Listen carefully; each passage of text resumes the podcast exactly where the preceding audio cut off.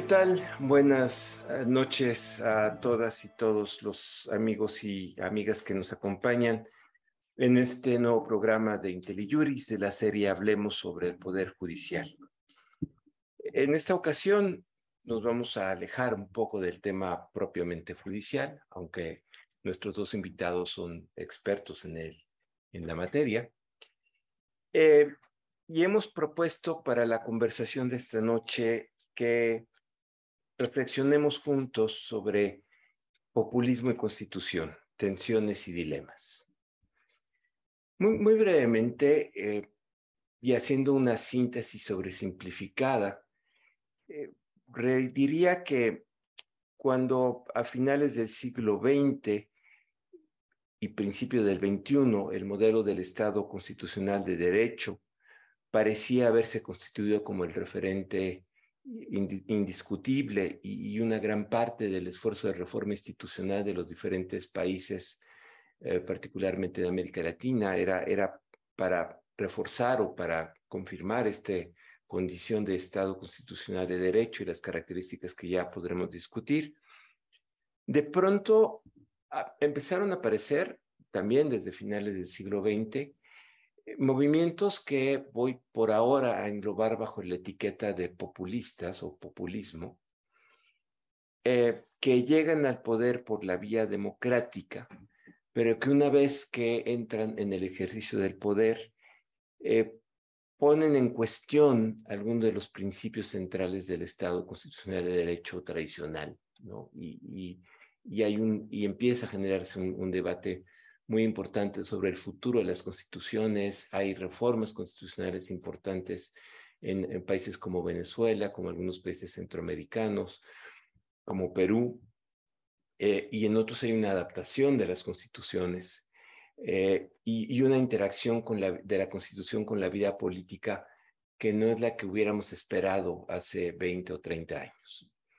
Para, para hablar de este tema, tengo eh, el gran gusto de que haya aceptado participar Juan Santiago Iliarri, quien es abogado, es abogado y doctor en Derecho por la Universidad de Buenos Aires, tiene un máster en Derecho eh, por el Centro de Estudios Políticos y Constitucionales de la Universidad Autónoma de Madrid, es especialista en Derecho Administrativo, Económico, da clase en varias universidades en Argentina, tanto públicas como, como privadas, ha recibido premios y menciones académicas en Argentina y España. Es miembro de la Asociación Argentina de Derecho Constitucional.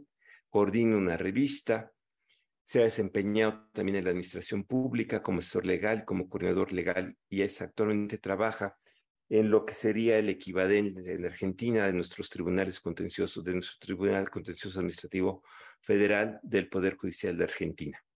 Es autor de dos libros y tiene más de 50 capítulos de libro y artículos sobre diferentes temas de derecho constitucional y administrativo.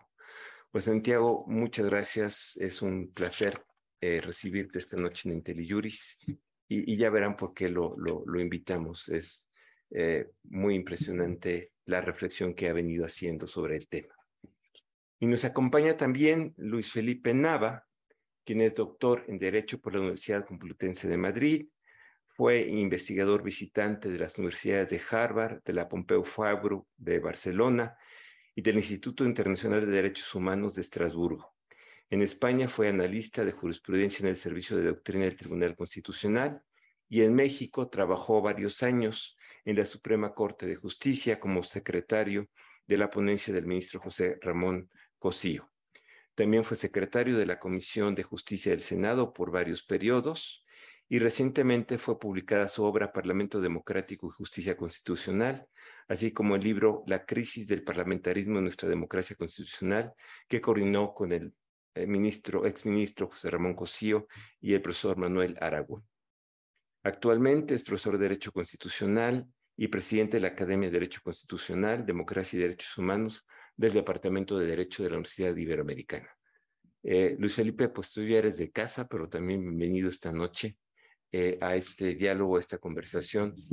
Eh, y ya vieron, tenemos a México y Argentina porque queremos que esta conversación eh, sea sobre este movimiento digamos, de carácter global y quizás con sus peculiaridades regionales, pero tratar de entender más allá de la coyuntura inmediata, seguramente habrá algunas referencias a ella, tratar de entender más allá de la coyuntura inmediata, repito, el fenómeno del populismo y cómo está incidiendo en eh, la vida de las constituciones y en el futuro de las constituciones.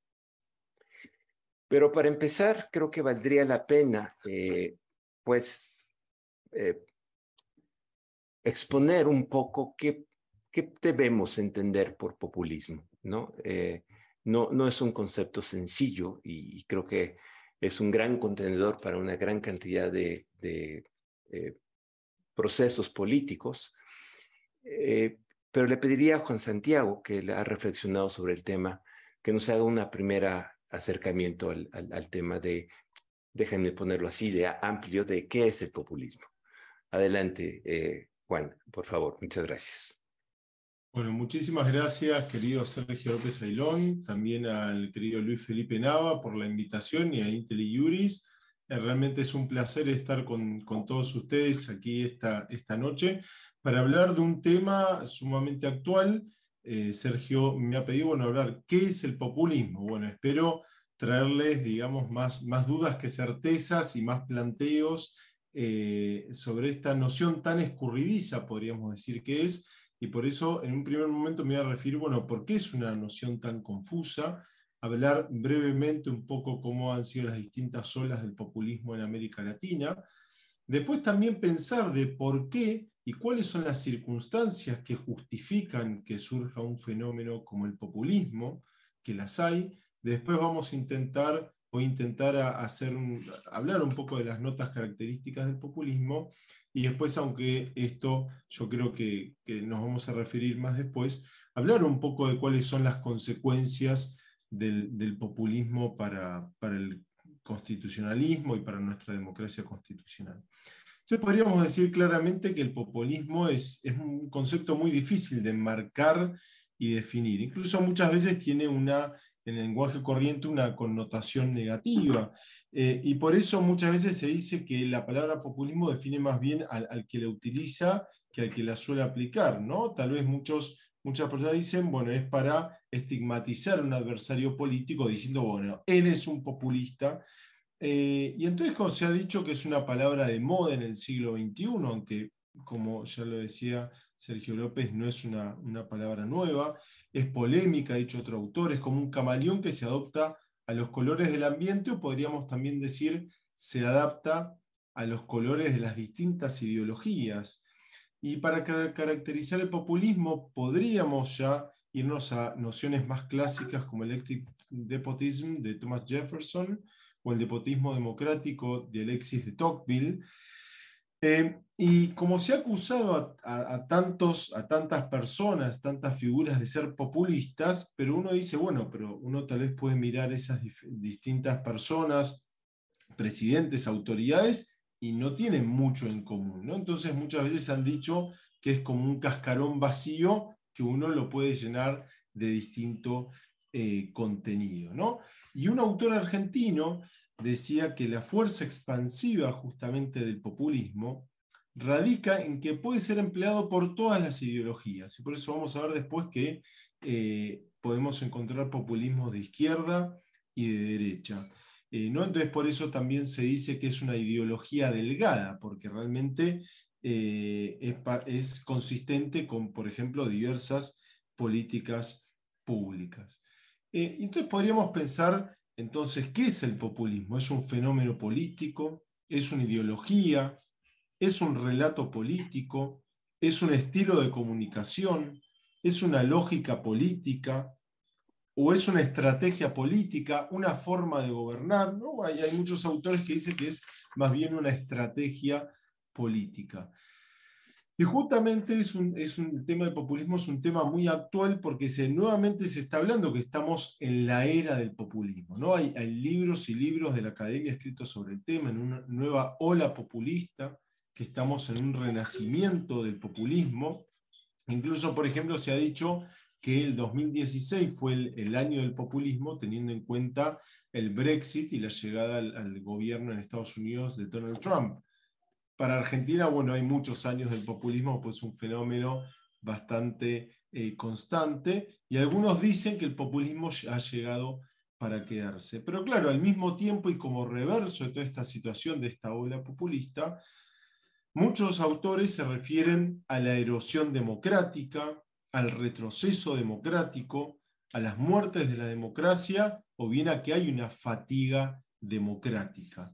Entonces vamos a ver que el populismo, bueno, no se limita tal vez a países subdesarrollados de América Latina, que en, e, estos lares ha tenido más bien una, mm, digamos, una tendencia más de izquierda, pero también lo podemos encontrar en países desarrollados, en Europa, donde han tomado, digamos, más bien son populismos de derecha eh, extrema. Pero bueno, claramente América Latina es la región donde tiene la tradición populista más duradera eh, y, prevalente. Entonces, en cuanto a las distintas etapas históricas del populismo, al menos en América Latina, podremos hablar de un populismo clásico, y esto nos lleva a la década del 30, del 40 del siglo pasado, para hablar, por ejemplo, de Juan Domingo Perón o Getulio Vargas en Brasil, un populismo, y fíjense, totalmente distinto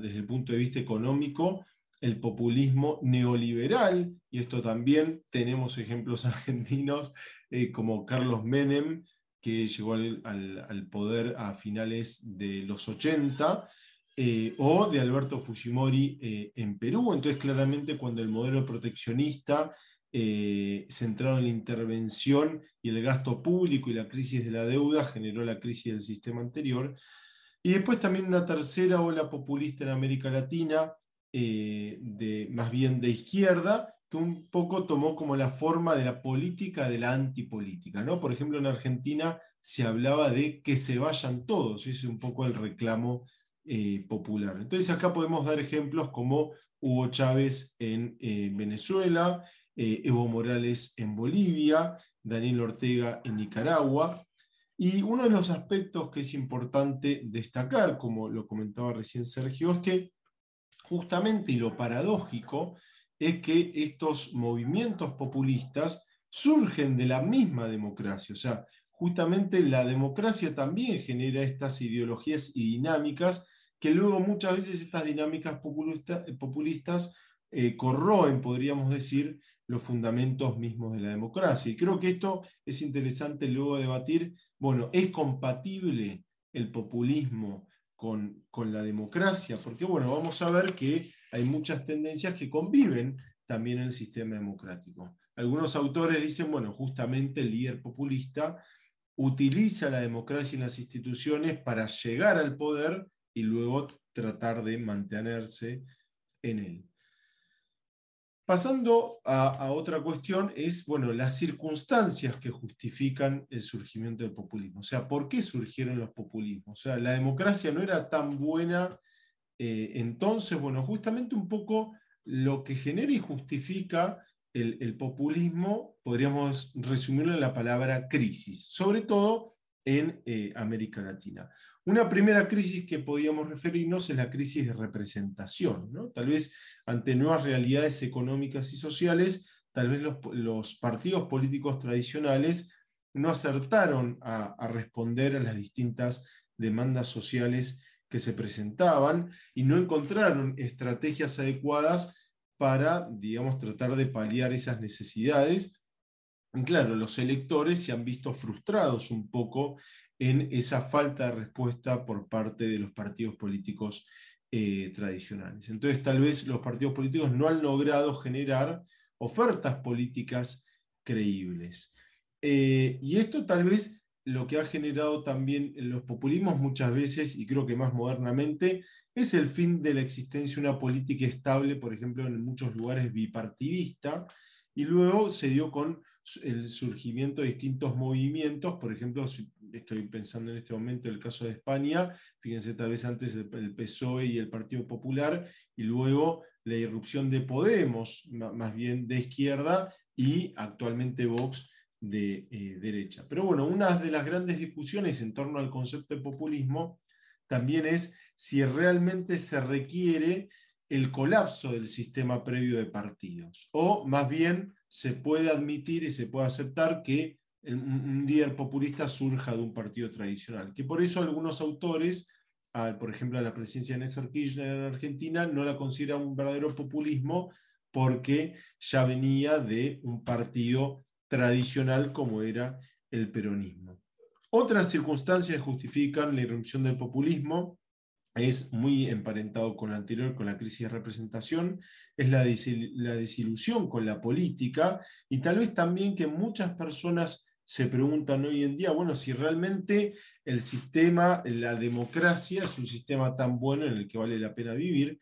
Y esto también, otro de los aspectos, es la corrupción. Claro, la corrupción también generó una gran desconfianza en eh, la política. Otro aspecto muy interesante, planteado también por un autor argentino, Gargarela, que habla un poco entre esa brecha entre las normas constitucionales y la realidad. ¿no? Tal vez constituciones que eh, tienen 200 eh, años y tal vez eh, constituciones que prometían la igualdad política, pero claro, una realidad de desigualdad económica y social, pero claramente ese texto constitucional está un poco divorciado de una realidad de mucha carencia y muchas dificultades. Obviamente también lo que explican estas cuestiones son las crisis económicas, ¿no? y si pensamos en el advenimiento del gobierno de Carlos Menem, fue la hiperinflación en la Argentina, la crisis de la deuda, podríamos aquí citar también la crisis financiera del año 2008, se habla también de las crisis ecológicas o el clima laboral difícil, o también muchos plantean también como la inmigración, que muchas veces es señalada como la culpable de muchos males en ciertos países, y vamos a ver que los surgimientos de los populismos pueden darse por crisis reales, que son un poco estas las que mencionaba antes, pero también puede ocurrir que esas crisis sean inventadas por los líderes populistas. Entonces crean esa sensación de crisis y entonces justamente el líder populista es el que va a venir, que es el portavoz del pueblo, el que va a venir a solucionar esas cuestiones en contra de una oligarquía. Bien, entonces yo creo que respecto y en cuanto a las notas características del populismo, pensar, bueno, más bien no pensar si un movimiento es o no populista, sino más bien pensar, bueno, hasta qué punto es populista y, pensar tal vez en un checklist, no podría decir, decir, bueno, qué notas si tienen notas características de los populismos o no. Una primera nota característica es el discurso antipolítico. ¿no? El discurso antipolítico es el eje de la convocatoria y aquí hay terreno fértil para el populismo. Tal vez hay un nuevo personaje en la política argentina que se refiere a la política como la casta política. Entonces él ingresó a la política y justamente decía para implosionar el sistema desde dentro. ¿no? Esas son sus palabras casi textuales. Después el populismo, en segundo lugar, tiene un estilo de comunicación política, ¿no? Es la idea de este diálogo directo entre la conducción, entre el líder populista y la base, el pueblo, ¿no? Entonces la idea es llegar a esa, a esa base de manera directa, casi personal, y esto vamos a hablarlo en, en estos breves minutos y pasar por encima de estas organizaciones intermedias, las instituciones. Otro aspecto, un tercer aspecto, podríamos decir que es la voluntad de movilización, o sea, la idea justamente es movilizar importantes sectores de la población eh, para lograr el respaldo social al discurso populista. O, en cuarto lugar, otra característica es esta retórica nacionalista que en general suelen tener los populismos, y una de las principales características es la conducción personalizada, ¿no? la, existencia de un caudillo como conductor, con un gran carisma, eh, que es carismático, y un poco el pueblo delega en ese líder carismático, ¿no? Es el portavoz del pueblo. Entonces, bueno, algunos autores no hablan de estas presidencias imperiales, ¿no? Bueno, que prácticamente tienen mucho poder y por eso hay autores que han hablado, por ejemplo, de democracias delegativas, o sea, es decir, que se basa en la premisa de que el que gana la elección, en un caso un líder populista, tiene el derecho de, gobernar como él desee y el único límite es, bueno, el límite eh, de eh, la cantidad de años que puede estar en el gobierno. ¿no? Em, y también esto lleva también no solo a la delegación legislativa, que el legislativo le cede facultades legislativas al Ejecutivo, sino también muchas veces a, través del dictado, en Argentina se denominan decretos de urgencia, en España decretos leyes, es decir, normas con fuerza de ley que emanan del presidente. Entonces este líder populista y este, este movimiento populista tiene una estructura fuertemente centralizada y la idea, y esto nos lleva al sexto punto, es que muchas veces las instituciones formales terminan siendo irrelevantes, es decir, la desconfianza en las instituciones. Y muchas veces justamente los populismos llevan a socavar las bases mismas de las instituciones y sobre todo van minando las cuestiones de, em, digamos, que implican el control horizontal sobre el eh, Ejecutivo. Em, bien, otro aspecto que podríamos detallar, y me voy apurando para no robarle tiempo a Luis Felipe, es la relación con el Parlamento. ¿no? Y tal vez el líder populista al principio le conviene llevarse bien, tener una buena relación con el Poder Legislativo, y esto lleva justamente a que el Legislativo pueda aprobar las propuestas del, eh, del líder populista. Pero esto claramente es una cuestión de, de, conveniencia, pero cuando ya el líder populista no tiene el apoyo del legislativo, lo que busca entonces es cooptar al eh, poder eh, judicial. Rápidamente menciono otras. Eh, otras características que pueden ser, esto puede ser común a otros también movimientos, pero el populista ofrece soluciones sencillas a problemas complejos. El líder populista, el atractivo del populismo es decir, bueno, esto, cuestiones que en realidad son muy complejas, que requieren deliberación, el respeto por las minorías, el líder populista lo que hace es dar soluciones sencillas a problemas complejos. También esto puede llevar tal vez el populismo como otro aspecto a reformar la Constitución para muchas veces reconocer más derechos, pero también reformas que llevan a la concentración del poder, como ha sido en el caso de eh, en Venezuela con Chávez, en, eh, Evo Morales en Bolivia o Orbán en eh, Hungría. Em, entonces, en definitiva, la idea del populismo es una idea antagónica entre el pueblo, y un poco el, pueblo representado por este líder populista, y una oligarquía. Y esa oligarquía puede, pueden ser distintos actores. Puede ser o el legislativo, o el poder judicial, o los medios de comunicación, o en el caso de Argentina podríamos decir un sector de la economía, el campo, pero bueno, es este antagonismo entre el pueblo víctima de esos, eh, de esos ataques de la oligarquía. ¿no? Y como decía un líder populista, eh, nosotros somos el pueblo, ustedes quiénes son, ¿no? Este, este antagonismo. Eh, entonces, no, bueno, solo para, para terminar, decir, ¿no? Esta relación entre populismo y democracia, que decía al principio que justamente los, los movimientos populistas surgen en el marco democrático, entonces, claro, muchas veces esto nos lleva a pensar, bueno, el surgimiento de los populismos justamente se da por falencias de la propia democracia que realmente deberíamos, y esto creo que es un ámbito eh, muy propicio para eso, de pensar cuáles son las deudas pendientes de la democracia. Pero claro, esas, esas deudas pendientes que el, populismo trae eh, y, las pone de relieve, justamente también el problema es que lleva a concentrar el poder, a socavar la responsabilidad horizontal, atacar a los medios y a los partidos, a, exacerbar la polarización política, a debilitar las normas e instituciones democráticas. Entonces yo creo que lo importante es un poco bueno, repensar cómo nuestras constituciones pueden dar respuestas a las distintas necesidades y también a respetar la diversidad dentro de una democracia. Muchas gracias.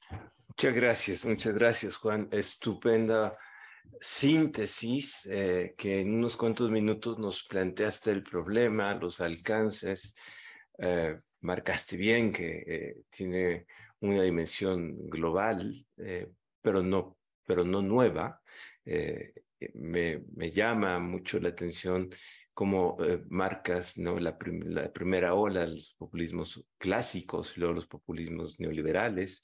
No, no lo había visto así, pero es clarísimo, ¿no? Y ahora esta nueva ola. Y, y de tu exposición queda claro que lo que veníamos construyendo, en, en, déjeme generalizar, ¿no? Eran sistemas democráticos construidos sobre partidos políticos consolidados, que generaban alternancias en el poder y que llevaban o conducían a los gobernantes a desenvolverse en un ambiente de división de poderes tradicional, ¿no? Donde se marcaba la, eh, la, función de peso y contrapeso del legislativo por un lado, del judicial por el otro, del ejecutivo al centro, y luego aparecieron otros eh, entes ahí, eh, ¿no? los reguladores, en fin, pero bueno, esa era como la narrativa. Y de pronto, como yo digo, rebasando por la derecha, aparece una narrativa que sin enfrentar de, de, frente todo esto, de facto empieza a eh, mostrar la, el problema de representatividad de los partidos políticos, a plantearse fuera del sistema político, a eh, digamos, a través del juego democrático llevar al poder, pero una vez en el poder, a empezar a construir o alterar la, operación de la división de, poderes, sin necesariamente modificarla en la, en, la Constitución, pero sí, sí claramente en su, en su operación, a cooptar al legislativo, a incidir en el judicial. Eh, pero como decía Juan, esto no es nuevo, esto ya lo habíamos vivido. Estos eh, fenómenos, eh, por lo menos en el siglo XX, en la primera, eh, ¿no? los, los movimientos totalitarios, también no los llamamos populistas, pero tenían algunos rasgos que se acercan. Y, Luis Felipe, ¿Cómo hunde este problema sus raíces en, la teoría constitucional y a dónde nos está llevando en la reflexión de la teoría constitucional eh, actualmente? Muchas gracias, Sergio. Buenas noches. Qué, gusto estar contigo y igualmente con mi querido amigo eh, eh, Juan Hilarri, que por cierto nos conocimos hace muchos años en el Centro de Estudios Políticos y, Constitucionales. Así que un honor estar aquí. Pues lo que acaba de decir Juan, pues me gusta mucho la forma en que aborda las características del populismo. Eh, pero además, Sergio, me parece que, pues, que la pregunta como la haces eh, caracteriza un punto fundamental del populismo. Y es, me atrevo a decir, Sergio, que en la historia del constitucionalismo, el constitucionalismo siempre ha ido de la mano del populismo. Es más, no hay movimiento político que de alguna forma no aclame hablar por el pueblo. Vamos a pensar en lo siguiente, Sergio. Orígenes del constitucionalismo democrático, siglo XVIII. Como tú bien sabes, el siglo XVIII, el famoso siglo de las luces, en donde se da el movimiento de la ilustración y en donde se basa la actual filosofía occidental eh, en los grandes eh, pues, teóricos de la democracia liberal. Estoy hablando de John Locke, de Montesquieu, eh, de Rousseau, de la famosa sentencia, un siglo antes de Edward Coke, etc. Y lo que estos grandes contractualistas postulaban es que un gobierno es legítimo cuando responde al pueblo. Número uno. Número dos, claro, en la teoría de cada uno de ellos hay ciertas divergencias. Por ejemplo, Rousseau en el contrato social, a diferencia de Locke, eh, pues dice que la verdadera democracia es la democracia de la identidad. ¿Te acuerdas, eh, querido Sergio, que ahí Rousseau criticaba a los ingleses, quienes tenían esta cultura democrática, porque decían, miren cómo son los ingleses, se creen soberanos solamente porque votan cada determinado tiempo, pero quien manda es el Parlamento. Dice Rousseau, eso no funciona. Las leyes que hace el Parlamento deberían de ser todavía ratificadas en referéndum por el pueblo inglés. Rousseau hacía referencia a una democracia de la identidad, en la que gobernantes y gobernados están en un mismo plan. El problema de la democracia de la entidad, como tú sabes, Sergio, es que no hay controles y por tanto no hay límites. Como bien saben ustedes, Rousseau fue profesor de Napoleón Bonaparte. Napoleón Bonaparte fue, era un gran entusiasta de la Revolución Francesa, que hubiera una revolución, como lo decía su profesor Jean-Jacques Rousseau, pero después Napoleón, valiéndose del argumento de la democracia de la identidad y que no hubiera límites, se transformó en emperador de Francia. Inclusive él mismo se coronó. Pero en cambio, si entendemos la teoría que decía tanto Locke y en la que se fundamentó Thomas Jefferson cuando escribe la Declaración de la Independencia el 4 de julio de 1776, en la que hay unos derechos previos en los cuales su respeto legitiman la existencia del Estado. Y que cuando ese pueblo rompe con Inglaterra, el pueblo de las trece colonias, este pueblo tenía un argumento fundamental, hacer lo que los ingleses no fueron capaces, un gobierno de leyes y no de hombres. A government of laws and not of men. El pueblo libre y soberano en ese momento decide que la única forma para establecer un gobierno democrático es, uno, empezando con un proceso democrático al elegir un poder constituyente.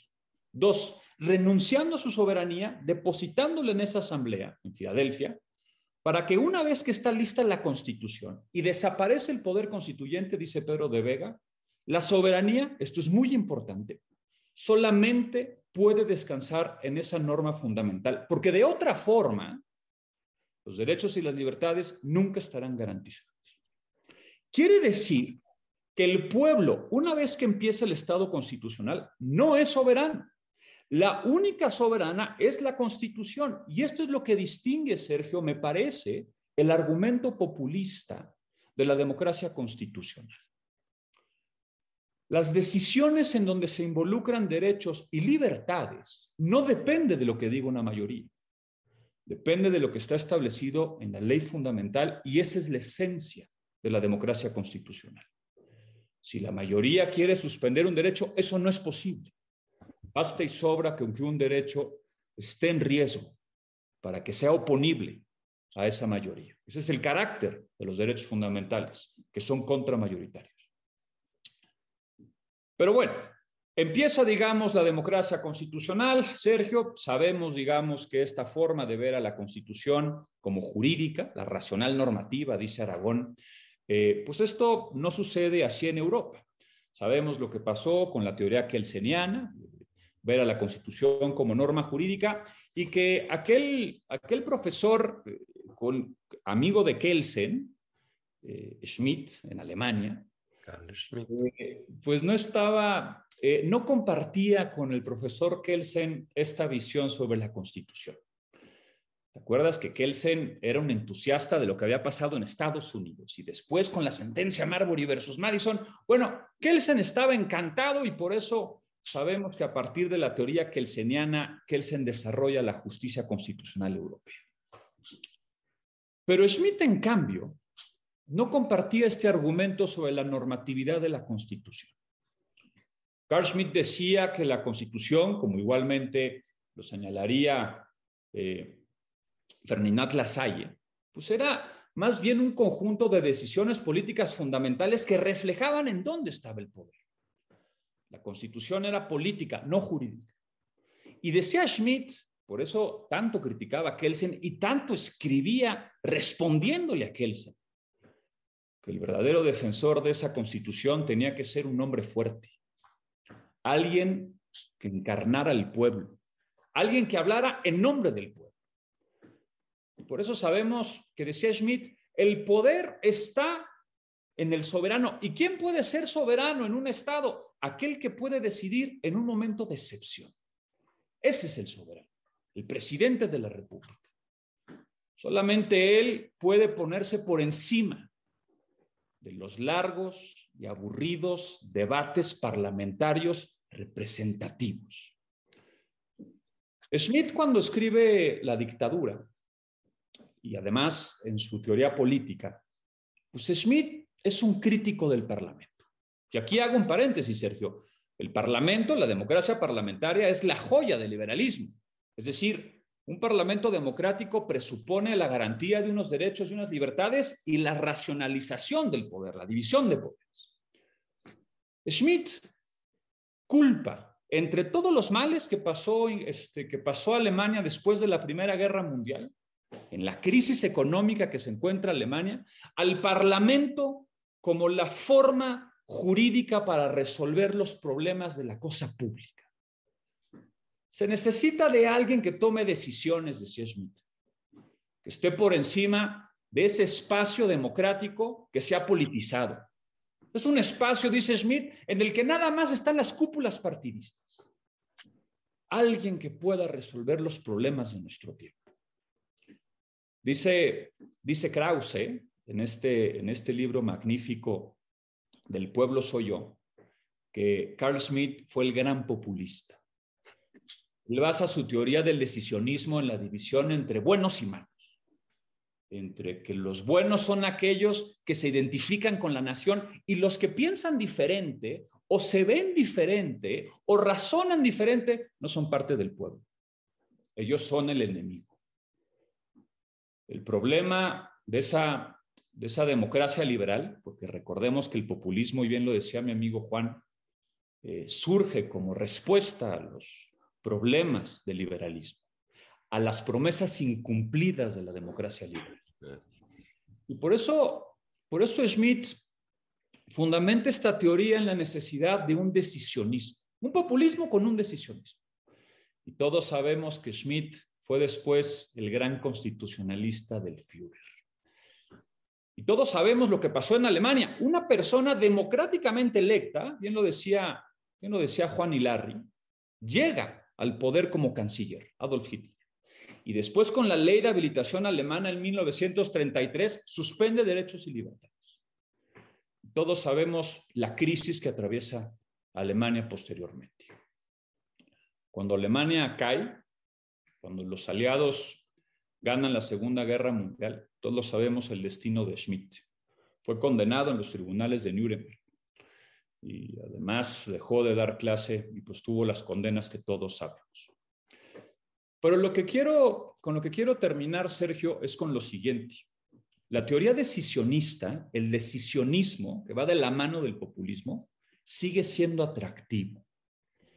Por eso lo que vemos en, el siglo XXI, lo que vemos en estos países que muy bien decía Juan, lo vemos en Europa, lo vemos en América del Sur, lo vimos en Estados Unidos con Trump, pues es, es esta tentación de ponerse por encima de la democracia parlamentaria o, como decía Schmidt, de la aburrida y lenta forma de decidir en democracia.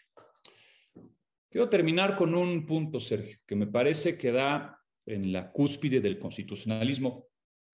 Ayer la Suprema Corte en México acaba de resolver un caso que a mí me, me parece excepcional, me pareció extraordinaria la sentencia de la Corte.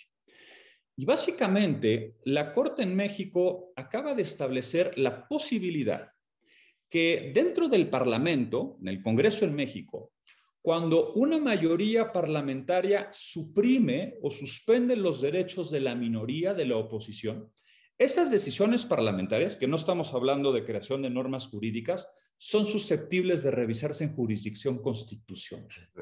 Y toma, y toma la Suprema Corte esta gran doctrina del Tribunal Constitucional Español sobre el núcleo de la función representativa. Porque dice, dice el Constitucional Español, Dice, las funciones básicas de un parlamento en una democracia son dos. Uno, la función legislativa y dos, la función del control del gobierno. Funciones, Sergio, pues que son la joya de la corona de la democracia liberal. Solamente una democracia constitucional funciona cuando hay controles. La democracia constitucional no significa nada más reconocimiento de derechos. Sería una forma muy pobre de democracia constitucional sino en cómo funcionan los controles y ese es el problema, me parece, del siglo XXI con lo que sucede con los populismos, la disminución de los controles. Pero en México, me parece, Sergio, y ayer fue un gran ejemplo, pues me parece que vamos eh, por un buen camino. Muchas gracias. Gracias, eh, Luis Felipe. Ya nos diste una lección. Eh, por cierto, aprovecho para invitarlos a todos los que nos escuchan Luis Felipe va a dar un curso completo, un curso cuasi curricular de nueve sesiones sincrónicas, acompañado de un conjunto de lecturas guiadas que estamos iniciando el 5 de septiembre. los invito, creo que vale muchísimo la pena dedicarle, que le puedan dedicar algunas horas a este curso. Les vamos a poner aquí en el, en el chat eh, más detalles, más información, pero ojalá eh, se entusiasmen para eh, ir mucho más allá de, estos minutos que nos ha regalado Luis Felipe y, realmente entrar en la discusión. Y, y nada más, algunos de nuestros amigos nos están enviando preguntas. Eh, algunos decía, ¿están retratando a López Obrador? No, no, no. Eh, o, más bien, sí, pero no. Es decir, aquí lo que queremos es hacer una reflexión de conjunto del fenómeno político y constitucional que está viviendo el mundo. Entonces, sintámonos parte del mundo, no excepciones, y a partir de eh, esta reflexión grande tratemos de entender qué es lo que nos está sucediendo con las peculiaridades y muy importante la sentencia de ayer eh, Luis Felipe, tendríamos que hacerle un programa especial eh, de hablando del Poder Judicial. Pero más allá de eso, déjame regresar con, con Juan. Em, e, en este recuento que nos has hecho y esto que ha explicado eh, Luis Felipe, nos explica, digamos, las raíces de, este, de esta tensión y que como vemos no es nueva, o sea, la venimos arrastrando pues desde el origen de, de, de las constituciones modernas. E, en, el mundo presente, en el, siglo XXI, en Argentina, en, los otros países, a diferencia de lo que había venido pasando antes, hay poco movimiento de reforma constitucional. Eh, quizás Chile es una excepción eh, interesante porque ahí quieren una nueva constitución, hay un debate que tiene dividida la sociedad chilena, eh, pero salvo el ejemplo, sí, de, de, de, Venezuela, que quizás es el más extremo, Brasil no ha tenido, hasta donde yo tengo entendido, reformas constitucionales significativas. Es decir, se sigue funcionando bajo la lógica de, la, de, la, de las constituciones y, sin embargo, eh, el modo de operación de las constituciones en, en, gobiernos, por las características que tú ya dijiste, Juan, eh, modifican la, la, la, la, dinámica política. Y créanme, y crean lo que yo llamo una tensión muy fuerte, digamos, entre la norma, entre la constitución y la práctica que, que genera tensiones muy fuertes. ¿Por qué no reflexionas un poco a partir de, esta, eh, y puedes obviamente pensar que, eh, o, contradecir o debatir lo que yo estoy diciendo, es, simplemente una, una pequeña eh, provocación para invitarte a que reflexiones sobre qué les está pasando a las constituciones en, el, mundo de los populismos con todas las eh, características y, matices que hiciste hace un momento. Muy bien, muchas gracias Sergio. Me, parece un, excelente planteo.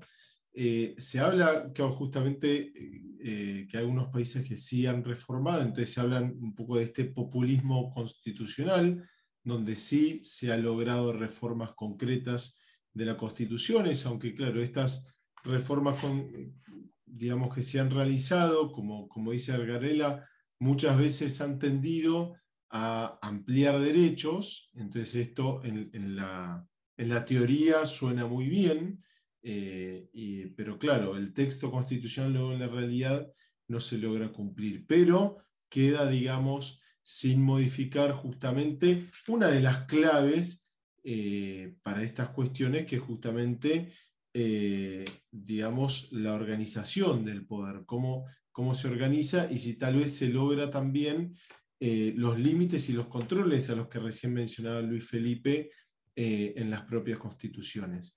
Y lo que tiene también las, lo que pasa es cuando no se logra muchas veces las reformas constitucionales concretas, bueno, se intenta modificar la constitución eh, vía interpretación constitucional. Bueno, entonces por eso esta relación hablábamos eh, hace un momento de la relación entre el, líder populista y el Parlamento y luego, bueno, tratar de tener uno dice, bueno, un autor argentino dice, el, populista quiere solo jueces obsecuentes. en, en, la jurisdicción constitucional muchas veces se logran esas reformas constitucionales a través de la interpretación constitucional, como esto bien lo decía mm, Gabriel Moreno González, también un, colega que, compartí con, en el Centro de Estudios Políticos y Constitucionales, sobre un artículo sobre el caso boliviano, es decir, una constitución que limitaba la, reelección presidencial, y esto es un poco un, límite claro, y bueno, la, la jurisdicción constitucional en Bolivia consideró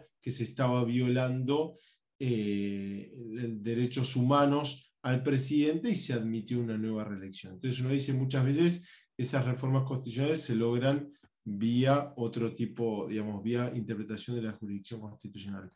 Y después yo creo que es, es interesante mostrar también cómo muchas veces, desgraciadamente, nuestras constituciones, yo muchas veces cuando hay derecho constitucional en Argentina, digo, bueno, en realidad esto es, estoy hablando de ciencia ficción, muchas veces la constitución, desgraciadamente, eh, uno no la encuentra en los libros de derecho constitucional, eh, los libros jurídicos, sino tal vez con Isaac Asimov y otros autores de ciencia ficción, porque claro, muchas veces a veces cuesta entender que la constitución en, muchos preceptos, por ejemplo, para el dictado de los decretos de insurgencia, es decir, estas facultades eh, que se le da al presidente en casos de, necesidad, de extrema necesidad y urgencia, y, pero claro, hay un, uso y un abuso permanente de estos mecanismos que justamente lo que logran es que eh, se concentre el poder en ejecutivo y el Congreso prácticamente eh, tenga una función muy, muy pobre y que tampoco controle ese tipo de decretos. Entonces, yo creo que están estas dos cuestiones. Si no se logra la reforma,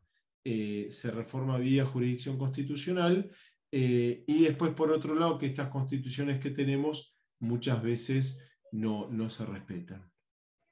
Gracias, Juan. Y, creo que lanzas, ¿no? Es decir, el papel de las Cortes Constitucionales en los populismos. Yo creo que ese es eh, un tema importante ¿Cómo, lo ves, Luis Felipe? No, desde luego, eh, de lo más importante, Sergio, yo, yo diría dos cosas. Eh, la primera, eh, hay, un punto que a mí me encanta y es esta parte de la comparación de cortes constitucionales o supremas cortes en distintos sistemas. y la visión, como se distingue, por ejemplo, en el modelo americano o en el modelo europeo de justicia constitucional, me parece que nos habla de la historia eh, de ambos continentes. Eh, en Estados Unidos, sabemos que Estados Unidos se independiza de los abusos del Parlamento. Este, con, este, con esto que sucede antes de la Guerra de los 100 años con Francia, del Parlamento inglés, sucede la independencia, eh, y, de manera natural en Estados Unidos ven a los jueces como los garantes naturales, como consecuencia de los derechos y las libertades. Eh, sabemos que la Constitución de Estados Unidos, cuando, eh, Madison, entre ellos, digamos, eh, formula, diseña el orden constitucional, una de las prioridades de Madison y de los padres fundadores es prevenir la faction, es decir, facciones, los movimientos populistas. Y por eso desarrollan un orden constitucional de tal forma racionalizado eh, que las funciones normativas de los poderes constituidos son susceptibles de ser controlados por la jurisdicción, por los jueces. Así lo escribe muy bien Alexander Hamilton en el Federalista número 78, quien es el primero que escribe sobre el control judicial de constitucionalidad. Eh, ¿Se acuerdan esto que dice, eh, que dice Hamilton? Que dice, el poder judicial es el más débil de los tres poderes, the least dangerous branch, que después igualmente Alexander Bickel haría un libro sobre eso. Pero en cambio, en Europa, eh, con la Revolución Francesa en 1789, un gran movimiento populista, es decir, que el pueblo, digamos, quiere, quiere, el pueblo quiere crear un nuevo orden. Por eso sabemos, ustedes saben que cuando eh, se le corta la cabeza en la Revolución Francesa al rey Luis XVI, a su esposa, pues también le cortan la cabeza a su corte, a los jueces, eh, y comienza la, época del terror, ¿no? Robespierre y todas estas personas. Eh, lo que sucede con un populismo. Después los jueces serían mirados en Francia y en Europa con una enorme desconfianza hasta el día de hoy. El juez, dice Montesquieu, no puede ser más que la boca de la ley. Y por eso, como una consecuencia natural, Hans Kelsen crea un sistema distinto, el Tribunal Constitucional. ¿Qué carácter tiene el Tribunal Constitucional? Es un órgano constitucional autónomo. Y todos sabemos que en Europa, aquellos que han decidido tener un modelo europeo de control de constitucionalidad o kelseniano, cuando un juez se topa con la posibilidad eh, de que la norma puede ser inconstitucional, tiene que dirigirse al Tribunal Constitucional. Entonces, fíjense ustedes cómo inclusive las propias consecuencias del pueblo al momento de racionalizar el poder tiene consecuencias directamente en el control judicial de constitucionalidad. Y respondiendo por último a esto que muy bien decía Sergio, a mí me parece, eh, yo creo que hay aquí dos puntos que me parecen fundamentales. Número uno, desde luego, parece que los jueces, o digamos el control de constitucionalidad, tienen un papel fundamental como contrapeso, digamos, como controles que son la joya de la democracia constitucional. Pero también me parece que sería sumamente ingenuo pensar que un sistema democrático permanece o únicamente quedando en manos de los jueces. ¿Qué sí me parece? A mí me parece que el solo hecho de reflejar en las sentencias cuáles son los derechos, cuáles son las libertades vulnerados, qué está pasando con un movimiento como mayorías parlamentarias o qué sucede cuando hay una, una embestida del poder contra determinados órganos, sí me parece también que las sentencias tienen ciertas consecuencias políticas. Esto es, eh, dice un profesor que me gusta mucho, Víctor Ferreres, decía en su clase en Barcelona, la comunidad política es sensible a las sentencias de la jurisdicción constitucional. Es verdad que los controles están en el control judicial, pero sí me parece que hay, digamos, un reflejo, hay, digamos, un control social, hay, digamos, un control político que me parece que eso tiene una especie o, genera, digamos, una sinergia en la famosa democracia deliberativa que bien decía Carlos Niño. ¿no? Y no resisto la, lanzar la pregunta a cualquiera de los dos. Y sin embargo, la Corte Americana recientemente, en el caso Roe contra Wade, justamente el argumento central del juez Alito es, estas son decisiones que no le corresponden a la Corte, a los jueces, son decisiones que le corresponden al pueblo y a los congresos. Y, y, retoma el argumento de, de dónde reside la, la, digamos, la capacidad de decisión, llamémosle, va a abreviar, la soberanía, dice, esa decisión, y lo dice con todas sus palabras, fue terriblemente errónea, el, el Roe contra Wade. Egregiously erroneous es la, la, expresión que usa en inglés, ¿no? Porque esto no nos toca a nosotros, ¿no? Y entonces vemos, y, y, creo, no sé, Juan, si tú quieres anotar al respecto, ¿no? Vemos el argumento populista en voz de la Corte Suprema de los Estados Unidos. Eh, y, la idea contramayoritaria de los derechos, pues queda ahí entre comillas, ¿no? O en, signos de interrogación. Me gustaría escucharlos a los dos eh, sobre, esta, sobre este, este y lo que ustedes quieran añadir. Adelante, Juan.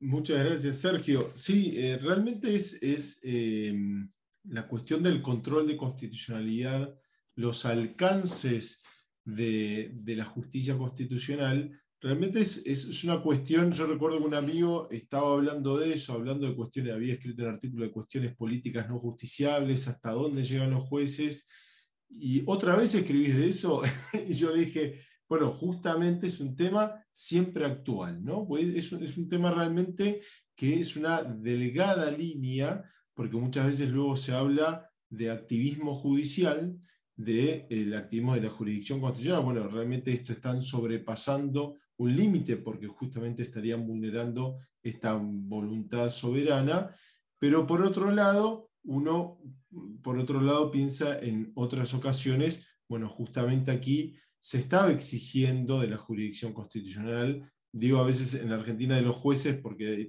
también tenemos un control de, constitucionalidad difuso, se esperaba eh, más y la justicia no ha llegado hasta ahí. Yo creo que eso es un límite que también en el reciente fallo Dobbs, que, dejó sin efecto y que abandonó Roe versus Wade, es realmente un, precedente donde, bueno, claramente, en, bueno, en el caso en particular puede generar distintas opiniones respecto al tema, pero claro, realmente es hasta qué punto, bueno, en el caso norteamericano existía ese derecho constitucional y le correspondía a la jurisdicción constitucional decidir sobre el caso. Pero claro, en, este sentido, y lo decía recién Luis Felipe, es que el carácter contramayoritario del control de constitucionalidad muchas veces lleva a que, digamos, la, la, jurisdicción constitucional sí intervenga y en contra, también como decía que ya lo citaba Luis Felipe Alexander Hamilton, en, el artículo 78 del Federalista, en contra de esas aficiones pasajeras de la voluntad de una mayoría del pueblo que quiere ir en contra de los derechos fundamentales. ¿no? Eh, entonces yo creo que, bueno, ahí es, es un delicado límite, pero claro, pues justamente, eh, y estamos hablando de populismo, eh, hay que evitar que esa voluntad mayoritaria justamente viole los derechos de las minorías. Luis Felipe. Eh, pues a mí me parece una, una pregunta muy interesante, Sergio, lo, decía muy bien Juan. Eh, yo lo que creo, Sergio, desde luego esto es, pues es academia, es mi opinión. Eh, yo justamente en este curso que, voy a, que voy a impartir en Intel Juris, yo cierro el curso con un debate sobre constitucionalismo democrático versus constitucionalismo popular. En Estados Unidos esto ha tenido un gran debate. Derry Kramer, este, todos, conocemos a muchos autores, el mismo Abraham Lincoln no le gustaba el control judicial de constitucionalidad. Recordemos que la campaña presidencial de Lincoln fue en contra de la sentencia de Dred Scott, que había declarado constitucional esclavitud.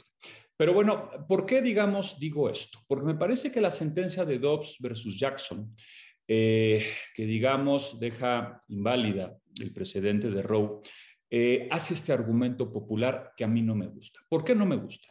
¿Cuáles, digamos, los dos argumentos básicos de esta sentencia? Uno, devolvámosle al pueblo, se refiere a los congresos locales, digamos, de las entidades federativas, eh, que decida aquellos principios o puntos que postulamos en Roe sobre, digamos, los diversos periodos, las diversas semanas, etc. ¿Por qué me parece que es equivocado y me parece que es un argumento populista? Porque hay un carácter, Sergio, que es fundamental hablando de derechos humanos y lo establece el artículo 29 de la Convención Americana de Derechos Humanos. En interpretación de derechos no hay interpretaciones regresivas. Hay un principio básico del constitucionalismo democrático, la interpretación evolutiva de los derechos fundamentales. Cuando un derecho está establecido, no se puede ir para atrás. Esa es una de las grandes virtudes del constitucionalismo del siglo XXI. Podemos debatir, si quiere, Sergio, si en su momento, en 1973, Roe versus Wade fue demasiado allá, es lo que dicen, digamos, los grandes debates americanos, porque, digamos, no había precedentes anteriores. Y a partir de Roe empezó Lawrence versus Sager, etcétera, etcétera. Pero una vez establecido un derecho tan importante, Sergio, como la libertad de una mujer a decidir qué hacer sobre su cuerpo, eso no puede irse para atrás.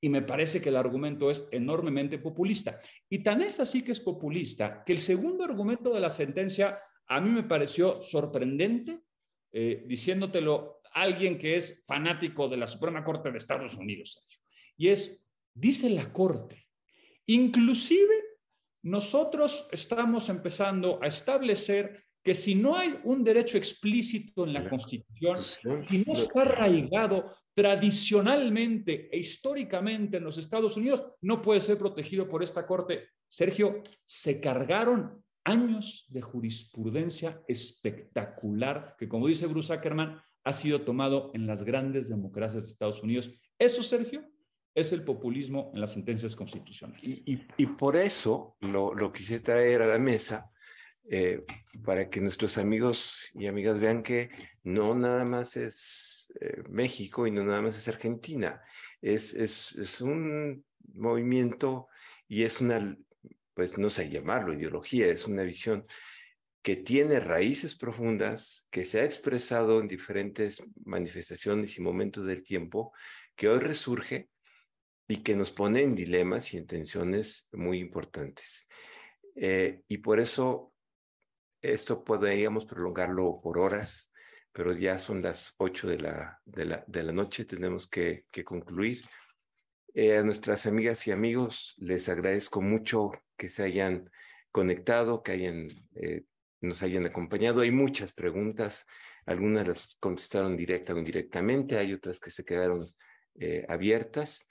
Y de nueva cuenta, pues los invito a, aquellos que quieran eh, tener nueve lecciones con Luis Felipe sobre estos temas que se inscriban al, al, curso. les pido a nuestros amigos de Interiyuri si pueden poner, de recordar la dirección donde pueden encontrar más datos sobre el curso y agradecerle enormemente a Juan. Esperemos tenerte pronto por aquí. Olvidé mencionar que Juan no está en México, Juan está en Buenos Aires. Eh, una de las virtudes de IntelliJuris es que nos permite conectar eh, Argentina y, a México y a muchos de ustedes que nos escuchan desde diferentes entidades federativas a esta discusión. Muchas gracias a todos. Eh, adelante, ya, ya pusieron ahí en el chat la, la, información. Eh, ojalá se, animen a, inscribirse, vale la pena. Eh, tiene un costo el curso, pero si alguien quiere beca o necesita beca, pídanosla. Eh, la idea de Interjuris es democratizar el conocimiento, así es que estamos abiertos a, solicitudes de beca, desde luego. Muchas gracias. Buenas noches hasta Buenos Aires, Juan. Esperamos verte pronto de nuevo en Interjuris. Muchas gracias, Luis Felipe. Muchas gracias a todas y todos ustedes.